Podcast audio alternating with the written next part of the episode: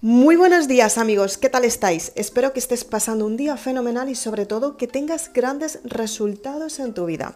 Es muy importante que seas consciente que cada vez que tienes un cambio puedes tener grandes beneficios en tu vida porque de esta manera empiezas a darte cuenta que puedes trabajar tu identidad y sobre todo puedes tener resultados asombrosos. Es importante que seas consciente que cada día es un comienzo, cada día son las ganas de empezar y sobre todo lo que marca la diferencia de unas personas a otras es cómo se toman los cambios en su vida. De cambios quiero hablaros. Son muchas las personas que me habéis preguntado qué es lo que podéis hacer para experimentar un cambio y sobre todo después de la, cuarentena o del confinamiento que ha habido en el mundo en general, ¿no? Entonces, es importante que seas consciente que cada vez que te expones a un cambio, tienes que mentalizarte he recibido concretamente un email de una persona que me decía que tenía mucho miedo después de haber experimentado la temporada del confinamiento, que ella se sentía que no había vuelto a ser la misma persona de siempre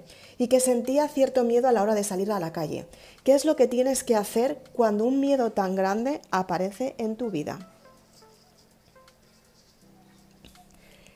Es importante que seas consciente que efectivamente hemos vivido una situación que nos ha afectado a todos. Efectivamente, de cualquier modo que lo hayas visto o que lo hayas experimentado y vivido, es el modo en el que tú has vivido esa experiencia y efectivamente emocionalmente ha creado una herida en ti y en el subconsciente tienes un recuerdo de todo lo que ha sucedido. Lo que tienes que, que hacer y que darte cuenta es en qué momento has empezado a experimentar el miedo. Efectivamente, todos hemos experimentado miedos diferentes porque nunca habíamos vivido la experiencia. Pero lo que no puedes hacer es limitar tu vida a un miedo que ha sucedido temporalmente y que a día de hoy tengas miedo de salir a la calle o que tengas miedo de experimentar situaciones con otras personas, de compartir con otras personas y sobre todo que estés haciendo, estés creando una barrera para que estas personas no entren en tu vida, situaciones, experiencias, entornos laborales y demás.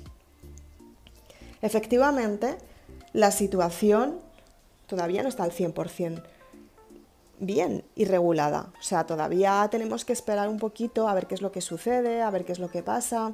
En general, tenemos que, compartir hasta cierto punto y con precaución.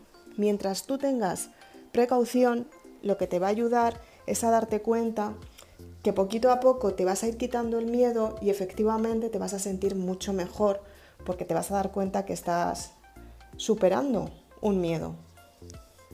Entonces, ¿qué es lo que tienes que hacer? Estar muy tranquila para tener los resultados en tu vida. Haz lo posible por salir poco a poco. Intenta trabajar tu mentalidad. Intenta averiguar qué es lo que te ha provocado dicha soledad. Porque muchas veces pensamos que la situación externa es lo que nos está limitando y en realidad no es la situación externa lo que te limita. En realidad lo que te limita es una creencia del pasado enfocada en la situación externa que es tu excusa para no salir de esa situación que estás viviendo.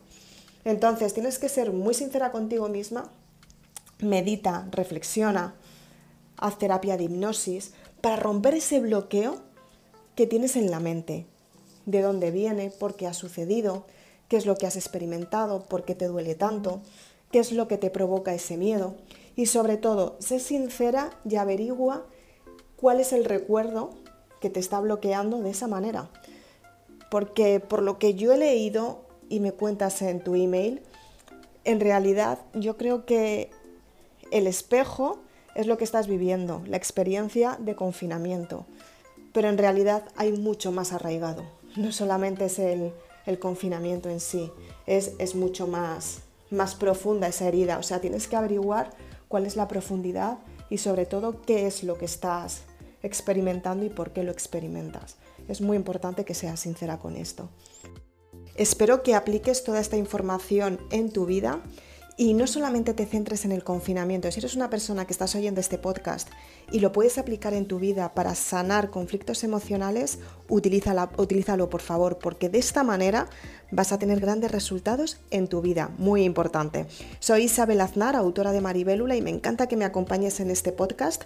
Si quieres más información, puedes ir a www.maribelula.com y ahí puedes adquirir mis libros. Soy la autora de la saga Maribelula y puedes tener grandes éxitos en tu vida. Si quieres más información, me puedes seguir en mi canal de YouTube. Suscríbete para estar al tanto de todas las novedades. Gracias.